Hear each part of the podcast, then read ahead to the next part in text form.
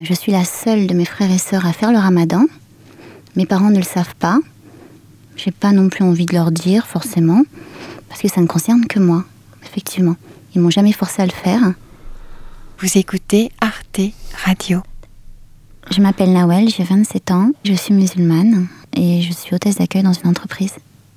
J'ai découvert la religion musulmane euh, seule parce que mes parents, en fait, font partie d'une autre génération.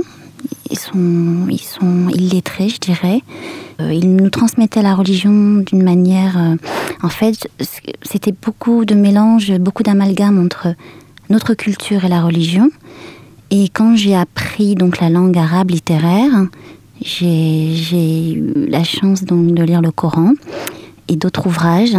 Et euh, en fait, c'est différent de ce que m'ont inculqué mes parents.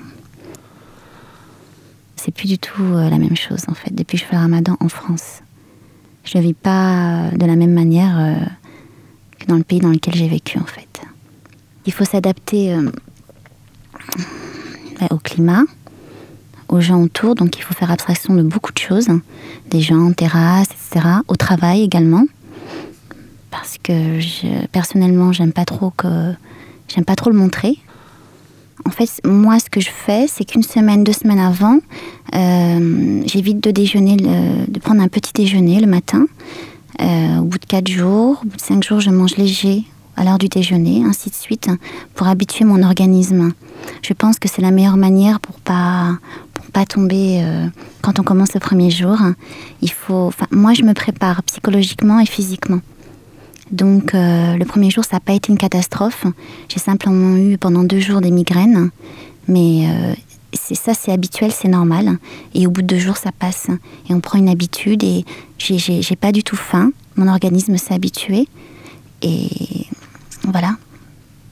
Je sais que ça va me faire du bien.